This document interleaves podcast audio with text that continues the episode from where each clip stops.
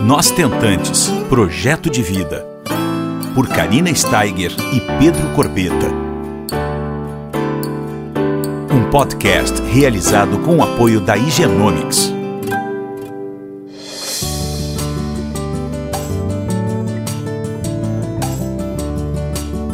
Olá pessoal, tudo bom? Como é que vocês estão? Mais uma semaninha juntos aqui e nós hoje estamos com o Dr. Luiz Augusto Batista, professor de medicina da UFGO de Goiânia. E ele é diretor clínico da Fertile Reprodução Humana. Nós estamos muito felizes que o senhor aceitou, doutor. Tudo jóia? O prazer é meu, Karine, falar com vocês, falar para toda essa plateia, né? Hoje chamada de tentantes, uhum. né? E de um tema extremamente importante, angustiante e relevante. Com, com certeza. certeza será a nossa discussão.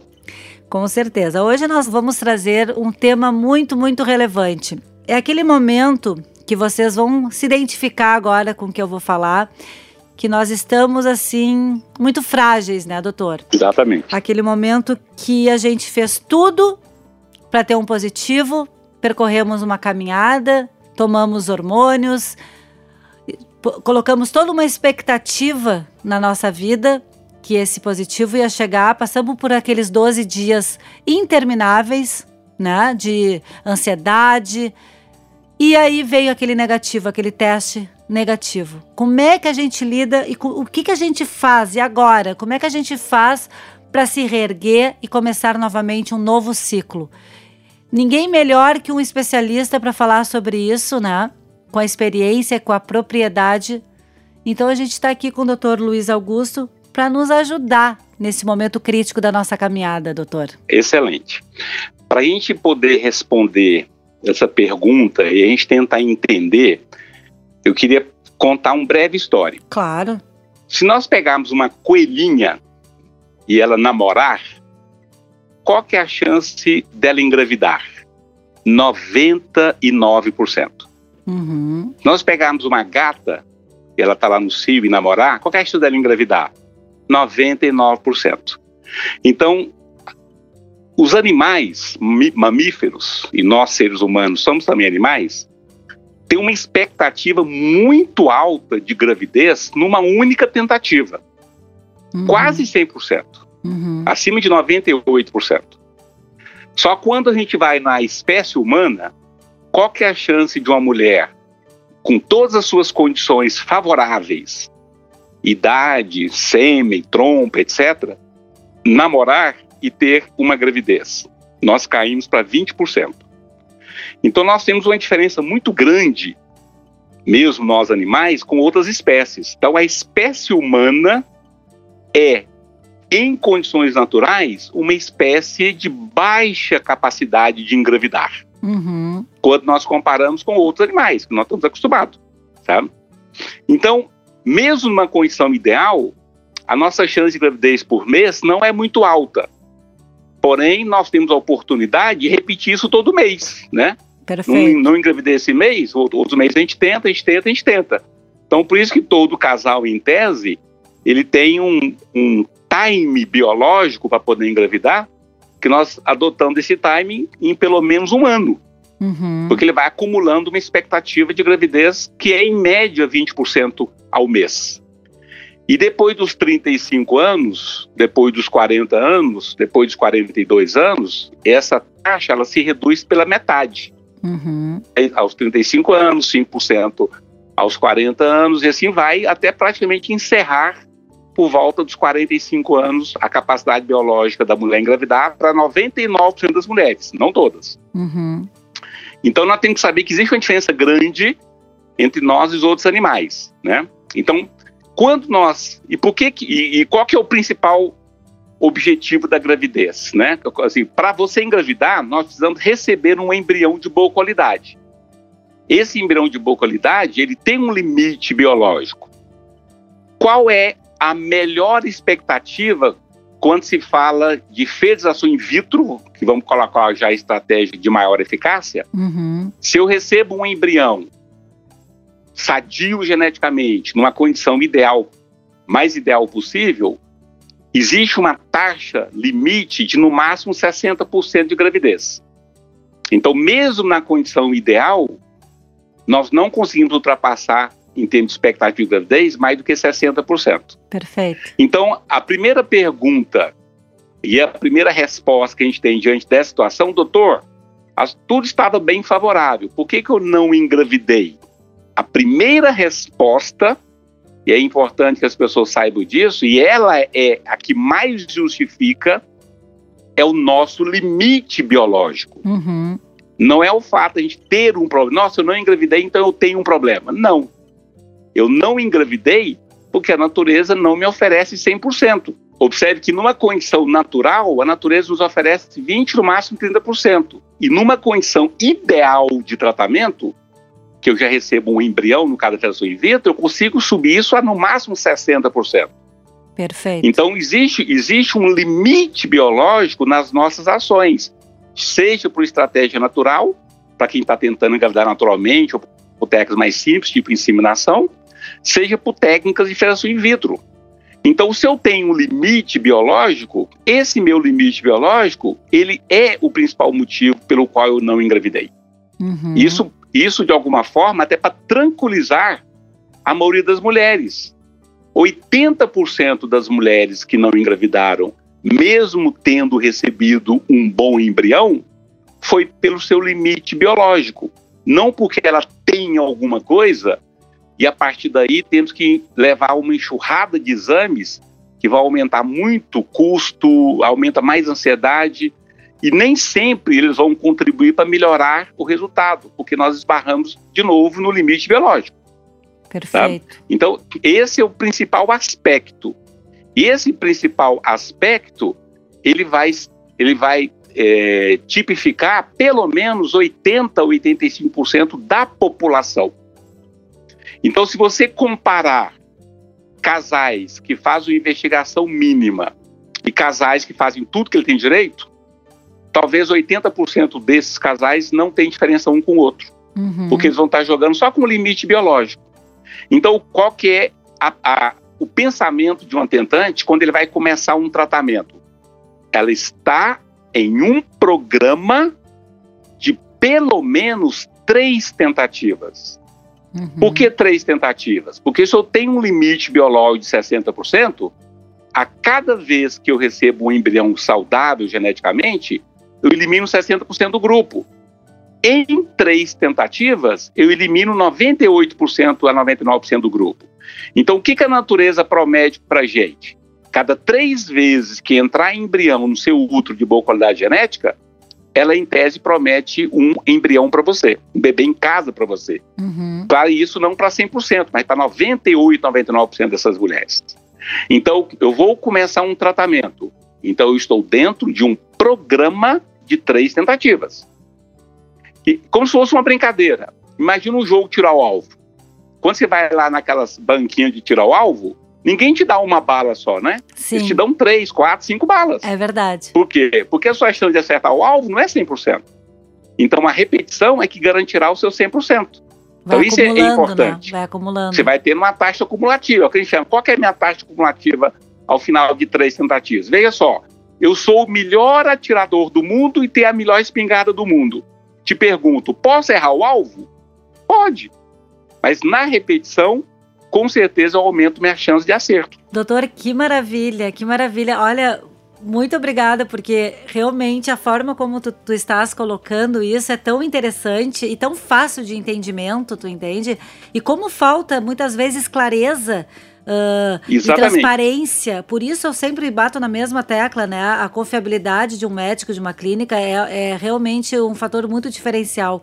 E da forma Exatamente. como você está falando e colocando, é muito esclarecedor. Muito obrigada, foi muito bacana, assim. Até para mim escutar dessa forma, foi. Exatamente. Então, assim, antes de você começar o tratamento, a gente tem que desenhar o cenário de cada uma. Exato. Né? Qual que é o seu céu? O seu cenário não é igual de uma outra, né? Da sua vizinha, etc. Então, cada um tem o seu perfil. Então, de cara, quando eu vou no jogo tiro-alvo, pelo menos três balas eu quero. Porque eu vou ter uma perspectiva maior do que um tiro só. Uhum. Aí, claro que conviver com a frustração, com o beta negativo, é o maior desafio de todo o tratamento. Total. Eu vou, eu vou prestar vestibular. Você acha que você vai não passar? Eu vou prestar um concurso. Você acha que na sua cabeça você não vai passar no concurso? Ninguém, nenhum ser humano está preparado para resultado negativo. Todo mundo está preparado para resultado positivo. Ninguém nunca me perguntou até hoje, Karina, doutor, meu teste deu positivo. Por que, que eu engravidei? Eu nunca uhum. tive essa pergunta. Por é que, que, eu engravidei? Engravidou, ponto final. Agora, por que, que eu não engravidei? A gente tem muitas. É frequente. Certo? Então, ninguém quer saber por que passou no vestibular, por que, passou no concurso. Ele passou, ponto final, acabou, missão cumprida. Agora, nem todo mundo que presta vestibular passa no vestibular. Nem todo mundo que presta concurso passa no concurso. Mas se ele repetir essa cena algumas vezes, ele vai aumentar a probabilidade dele de atingir o objetivo final dele. Perfeito. Então, o, prime o primeiro a primeira resposta que a paciente, e ela, e ela já tem que saber isso de antemão. Exato. Ela não pode saber disso depois do primeiro beta negativo. Ela já tem que saber que ela vai entrar num programa em que ela pode conviver com o teste negativo. Uhum. A gente quer o positivo dela. Mas ela pode conviver a primeira tentativa, a segunda tentativa, até ela ter o terceiro, que tem grande chance de ser positivo. Então, se nós avaliarmos esse cenário, veja só, eu vou começar um tratamento que, que eu preciso para engravidar, doutor? É simples. Basta que você receba um embrião euploide. Só que esse embrião euploide, ele te dá 60% de gravidez. Então você pode necessitar eventualmente um segundo ou um terceiro embrião euploide, para que você acumule seus 98, 99% de gravidez. Então está desenhado o cenário. Esse é o primeiro passo que ela tem que estar consciente. Agora existe um outro fator, que é a chamada reserva ovariana. Uhum. E o impacto da idade para uma mulher ter um embrião euploide, que vai dar para ela 60%, maravilha, ela precisa de quê? De óvulos. Aí que entra a questão da reserva e essa combinação da reserva com a idade. Uhum. Então, eu digo para a paciente: quantos óvulos você precisará para ter esse embrião que vai te dar 60%? Se ela tem menos de 35 anos, ela de 7 óvulos. Uhum. Mas se ela tem ali por volta de 36 a 39, ela já precisa de 9 óvulos. Se ela tem mais de 40, ela vai precisar de uns 12 óvulos. Aos 43, ela pode precisar até de 15 óvulos para ter o mesmo embrião euploide, que vai dar o mesmo 60%. Uhum. Então, a necessidade dela aumenta em função da idade dela. Então, eu desenho o seguinte cenário: a senhora tem 35 anos, precisa de 7 ovos para ter um embrião euploide. Mas você pode usar até 3 embriões euploides. Então, quantos ovos podemos necessitar em todo o tratamento? 21. Então, o seu tratamento, ele representará o número de tentativas que alcança até 21 óvulos. Só que quem tem 40 anos já vai precisar de 30 óvulos no total. Sim. Quem, quem tem 44. Tem, e, quem, e quem tem 44, como eu, no caso, precisou de um óvulo de quase 60 óvulos. precisou é, do óvulo doado. Quase 60 óvulos. Então, eu desenho assim: cada idade que a paciente tem, ela sabe a necessidade dela. Perfeita colocação, perfeita. Agora, quando você vai para o antimuleriano, com a contagem folicular pelo ultrassom, eu sei a capacidade dela. Então, vou dar um exemplo. Doutor, o senhor falou que eu preciso de 21 óvulos. Eu tenho 32 anos, por exemplo. Cada sete óvulos gera um embrião euploide. Então eu preciso de 20 óvulos para fechar o cenário de três embriões, sendo bem pessimista que ela vai precisar fazer as três tentativas. Então, se ela precisa de 21 óvulos, ela tem uma reserva que vai produzir 21 óvulos, uma única indução pode fechar o cenário dela. Uhum. Mas se ela tiver uma reserva de 10, de produzir só 10 óvulos, ela precisa de 21, então ela tem que trabalhar com pelo menos duas induções. Mas se ela tiver uma reserva de cinco ovos, ela precisa de quatro induções. Ótimo. Então, quando eu avalio a nossa necessidade e a capacidade em função da reserva dela, a gente já consegue montar a estratégia. Olha, o seu tratamento pode necessitar até uma, duas, três, quatro induções para que você tenha os seus três embriões euploides. Uhum. Sabendo que a partir do primeiro, você já vai acumulando 60% de gravidez. Então, em cada paciente, você consegue desenhar para ela qual é o cenário dela, em função do que ela precisa, em função do que ela é capaz de produzir. Aí entra a individualização, sei... né, doutor, do tratamento. Exatamente, entra a individualização. Por quê? quanto menor a idade de uma mulher, quanto maior a reserva ovariana dela, mais ovos ela vai produzir, mais embriões ela vai ter, mais euploides proporcionalmente será, menos tentativa vai precisar. Mais blastocistas.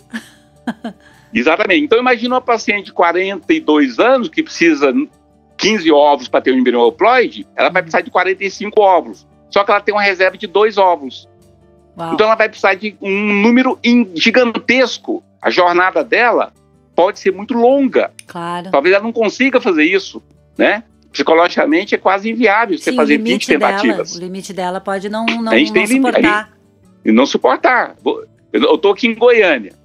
Dá para mim ir de Goiânia a São Paulo a pé? Dá, mas é uma jornada muito longa. Uhum. Será que eu vou conseguir isso? Certo. Diferente de uma cidadezinha aqui perto, que tem 30 quilômetros, que é uma, cidade religiosa, que todo mundo vai a pé. São 15 quilômetros, todo mundo vai a pé, porque 15 quilômetros é fácil de cumprir. Claro. Mas uma jornada de mil quilômetros é uma jornada muito longa. Eu posso não conseguir, né? Aí que entra a doação de óvulo, né? O que, que a doação de óvulo faz? Ela diminui a sua necessidade. Então eu tenho 42 anos, sabe de 40 ovos. Mas se eu usar um ovo de alguém de 32, eu só vou precisar de uns 15 óvulos.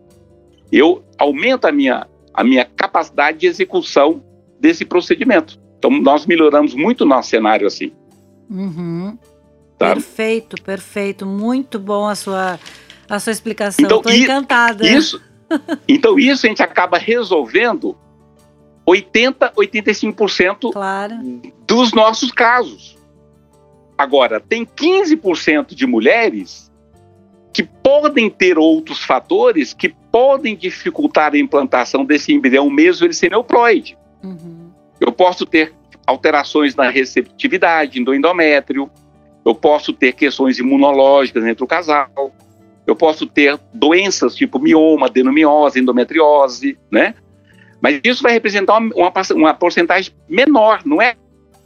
É uma pequena porcentagem que esses fatores extras podem fazer com que, mesmo depois de três transferências, a gente não tenha objetivado e atingido a gravidez. A trombofilia então, também entra? A trombofilia também, né?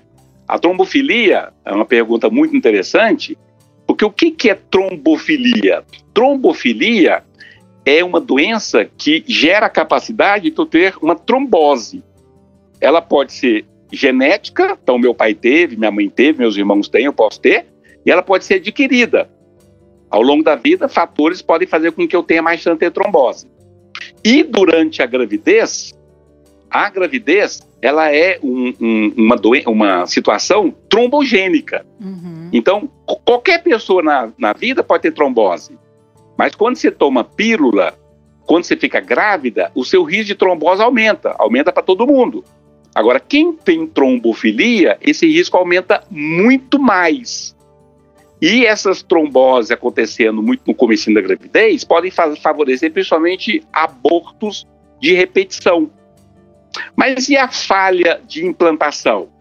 A, a trombofilia pode gerar falha de implantação? Eu posso até colocar para você. Essa discussão numa plateia de mil especialistas, Karine, nós não temos essa resposta ainda. Uhum é a cloroquina para o Covid.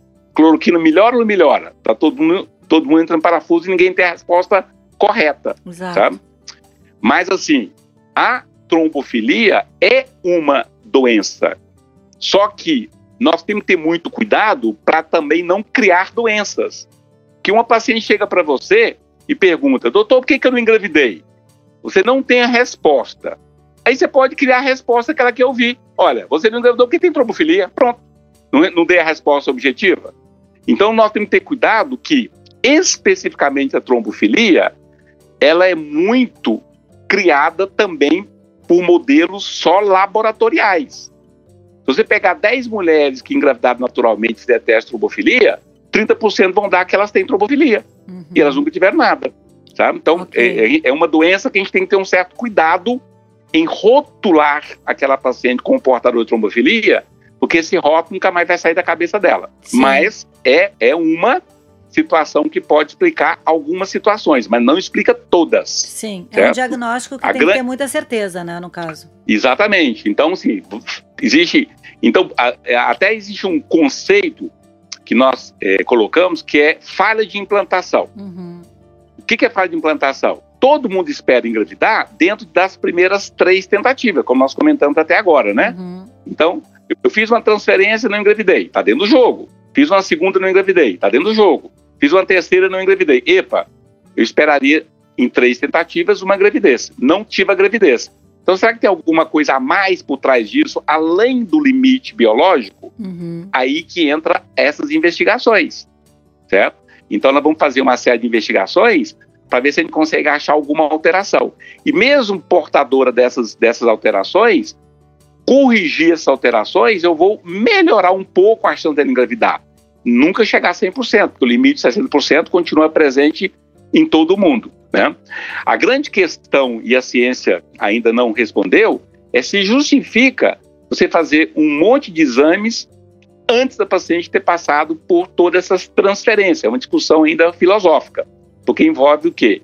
Custo, no Brasil tudo é muito mais caro que outros países, e todos esses exames também não deixam de ter desgastes emocionais de cada exame que eu estou fazendo.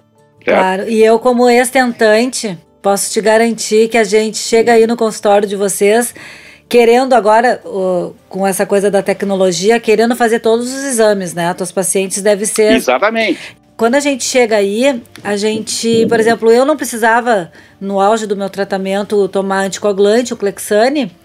Depois vinha tomar, mas assim, na época que eu estava tentando com os meus óvulos, eu não precisava, né? E, uhum. e aí eu queria, porque queria tomar, eu pedia pro meu médico, mas quem sabe a gente não começa a, a, a, com o anticoagulante? Ele, não, querida, não é o caso agora. Então, eu sei bem o que tu tá falando, porque eu passava por isso, tu entende? Essa coisa de a gente estar tá tão ansiosa, querendo fazer tudo que é exame, talvez desnecessário, né, doutor? Exatamente. Claro que é, a gente tem que saber que cada um tá em lado diferente da moeda, né? Em lado diferente da mesa, né? Eu, como médico, tenho um pensamento. Pode ser que amanhã eu, como paciente, tenha outro pensamento. E as coisas são assim mesmo, né? Então a gente quer tentar resolver as coisas de uma forma mais rápida possível. Será que fazer tudo quanto é exame, eh, tomar tudo quanto é remédio não vai ser melhor? É igual dar tiro de canhão para matar a formiguinha, né? Bem assim. E a gente acerta, acerta esse alvo. Só que a natureza não responde assim, né? Então, é, e já tem estudos mostrando, né? Vamos pegar aqui mil pacientes, não vamos fazer nada, só o basal. E vamos pegar e vão fazer tudo que ela tem direito. As taxas de bebê em casa são muito semelhantes, com poucas variações, sabe? Então a paciente até sofre porque ela tem um fardo que ela não consegue fazer todos os exames que as amigas fizeram, por causa do custo, né? Ou não consegue tomar todos os medicamentos que as amigas tomaram, por causa do custo. Perfeito. Isso acaba gerando um fardo a mais no sofrimento delas. Uhum. É, e, e, deu coincidência, ou não, né? Na verdade, não é nenhuma coincidência, só é a prova do que tu estás falando durante o nosso podcast para o pessoal. Eu consegui trazer o meu filho em casa, para casa, na terceira tentativa. Óvulo doado, ok, mas dentro uhum. daquela estatística que tu falaste, né? Eu fiz a primeira, não deu certo, mas eu, eu, eu, fiquei muito triste, né, doutor? Porque é uma frustração, claro. ok, eu vivi aquele luto do não ter dado certo, mas eu tinha também em mente que era a minha primeira tentativa e eu estava dentro da estatística, tu entende? E aí eu fiz Exatamente. logo em seguida, depois de uns três meses e tal, uma segunda tentativa com os meus óvulos e deu outro negativo. Aí, para mim, foi mais difícil do que a primeira tentativa, porque já era a segunda. Então, uhum. eu já estava com 42 anos quando eu fiz. Então, quando eu tive que tomar a decisão de partir para uma ovo doação, eu tive que ter o plano A, que era uma terceira tentativa, né? Em dois ciclos, talvez, né, doutor? Porque simplesmente, como você falou, é. eu já estava com uh, meus, meus óvulos uh, mais velhos e tal. Eu teria que mandar para biópsia muitos para voltar, talvez um ou nenhum. Exatamente. Se for falar pelo lado dos embriões, né? Em 35 anos, 34 anos, cada dois lindos braçociços, só um é saudável. Exato. Mas quem tem 40 anos, cada quatro, às vezes só um é saudável. Uhum. Quem tem 42, 43, de cada 10 braçocitos, por mais lindo que eles sejam, só um é saudável. Exatamente. Então, número de embriões que você precisa é muito grande para ter aquele euploide que vai te garantir os 60%. Com certeza. É. Os meus então, blastos eram muito bonitos, mas com certeza eles não tinham ido para biópsia e eles não eram euploides, fato. Exatamente. Isso, isso, é, coisa, isso, é coisa, isso é mesmo coisa de falar pro delegado. Ó, tem dois caboclos bonitinhos, bem vestidos. Eles são muito bonitos. Quem que é o bonzinho, quem que é o bandido? Não dá para saber. Não dá para saber, né? tem então, que então fazer uma investigação. Então essa, é, essa, beleza física, ela nos engana muito, né? E a gente é vê isso na biópsia. Às vezes o embrião euploide nem era o mais bonito, era o mais feinho. Uhum. Ele que é um sadio geneticamente. Que legal, é. A medicina é maravilhosa, né? E olha, cada vez mais me apaixono pela reprodução assistida. Mas eu queria, assim, ó, dizer uma coisa muito importante dentro de tudo que a gente conversou aqui, que foi muito, muito bom, muito esclarecedor. Eu tenho certeza que está ajudando muitas das nossas tentantes que estão nos ouvindo.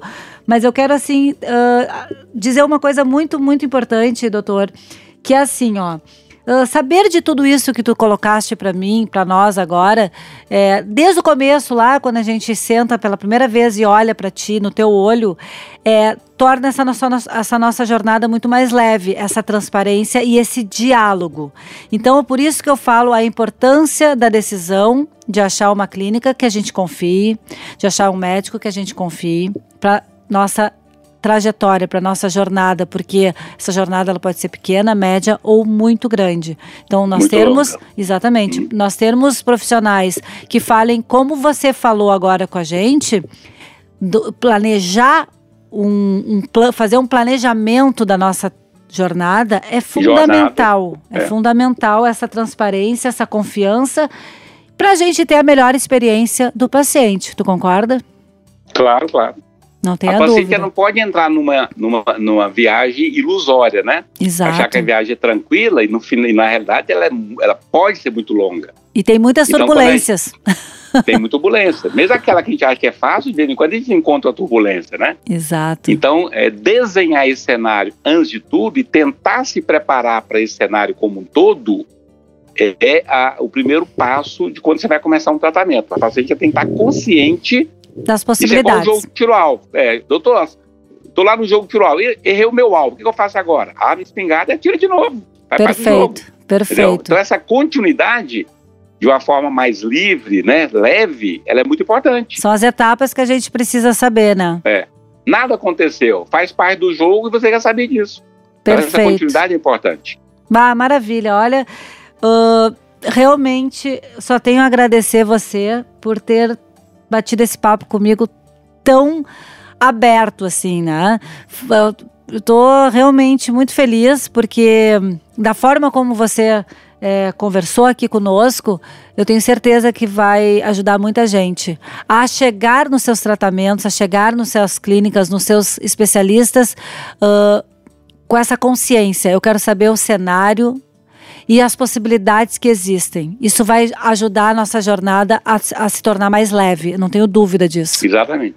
Né? Isso é importante. Isso é, e ela se preparar para isso, né? Exato, psicologicamente, a, a luta né? pode ser fácil, mas a luta pode ser árdua. Mas o importante é que a gente ganhe a luta no final do, de tudo. Exatamente. E nunca, nunca, nunca uh, desistir, né? No, no, momento que a gente tem nunca essa clareza, desistir. essa clareza, a gente pode saber, bom, isso serve para mim, isso não está dentro do meu do meu script, não é demais, eu não vou dar conta, né? Então a gente vai tomar as decisões mais assertivas de acordo com o nosso cenário, não é verdade? Claro, Bem isso que tu falaste.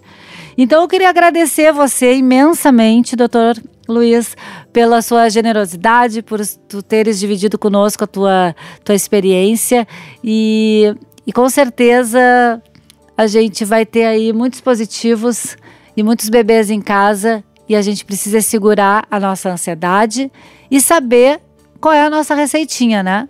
Quais são nossas chances do tiro-alvo, né? Que nem tu falaste muito bem. Eu agradeço, Karina, a oportunidade de falar para esse público, né? E lembrar que esse ano, nosso primeiro bebê de proveta faz 30 anos. Jura? Então, nós estamos que com 30 máximo. anos na Federação In Vitro. Foi o primeiro bebê de proveta. Você partiu o mapa do Brasil Ali Uau. de Goiás, de Goiás para cima, nós somos o primeiro bebê de proveta do centro-oeste, norte e nordeste. Que maravilha, que maravilha. Então nós estamos nessa jornada aí com as tentantes, né? Na época nem era tentante, né? Não é um era, termo não. novo, é, tentante. É um termo novo. O, nós estamos aí há 30 anos nessa jornada, sabemos da angústia, que não é fácil, mas cansou, descanse, nunca desista. Exatamente. Certo? A persistência A persistência, infelizmente, é o segredo. Persistência. Ninguém falou que ia ser fácil. Exato. Ninguém falou que ia ser fácil. Desde o início, a gente sempre coloca isso. Fácil não é, mas será bom o seu resultado final. Persistência e, você... e resiliência, né, doutor? Resiliência. E quando você tiver o resultado positivo, você vai olhar para trás e, e, e, ver que tudo valeu a pena. Sem tudo dúvida. que você passou valeu a pena, porque eu sempre coloco, a melhor coisa do mundo, pode até existir outro, mas eu não conheço. A melhor coisa do mundo chama-se filho. Filho é algo indescritível. Sabe? É verdade. Então vale a pena é verdade. hoje, hoje eu tenho essa certeza. Não Exatamente. tenho dúvida disso. Ai, coisa boa, né? Já sei que tu vai ser, no... já sei que tu vai ser vovô de novo, já tô acompanhando. Pois é. que maravilha. Ainda coloco uma outra frase que eu até aprendi agora com a paciente, é o seguinte, de vez em quando a gente pega algumas mulheres que não querem ter filhos, por opção, né? Uhum. Doutor, eu sempre imaginei que na vida eu não fosse querer nunca ter filho. Ah, uma paciente colocou e eu achei, achei interessante. Falou o seguinte: quando você vê alguém, doutor, falar que nunca teve, teve filho, é porque ela não achou o amor da vida dela. Que o dia que ela achar o amor da vida dela, a vontade de ter filho vai aparecer de novo, sabe? Então é, é outra verdade. questão. Esse É amor uma outra questão. é outra questão envolvida. E essa semana eu tive, por coincidência, três pacientes de idade já bem adiantada que tinham convicção na vida que não queriam ter filhos. E de repente acharam o amor da vida. Qual foi a primeira coisa que veio à tona? Ter filhos, sabe?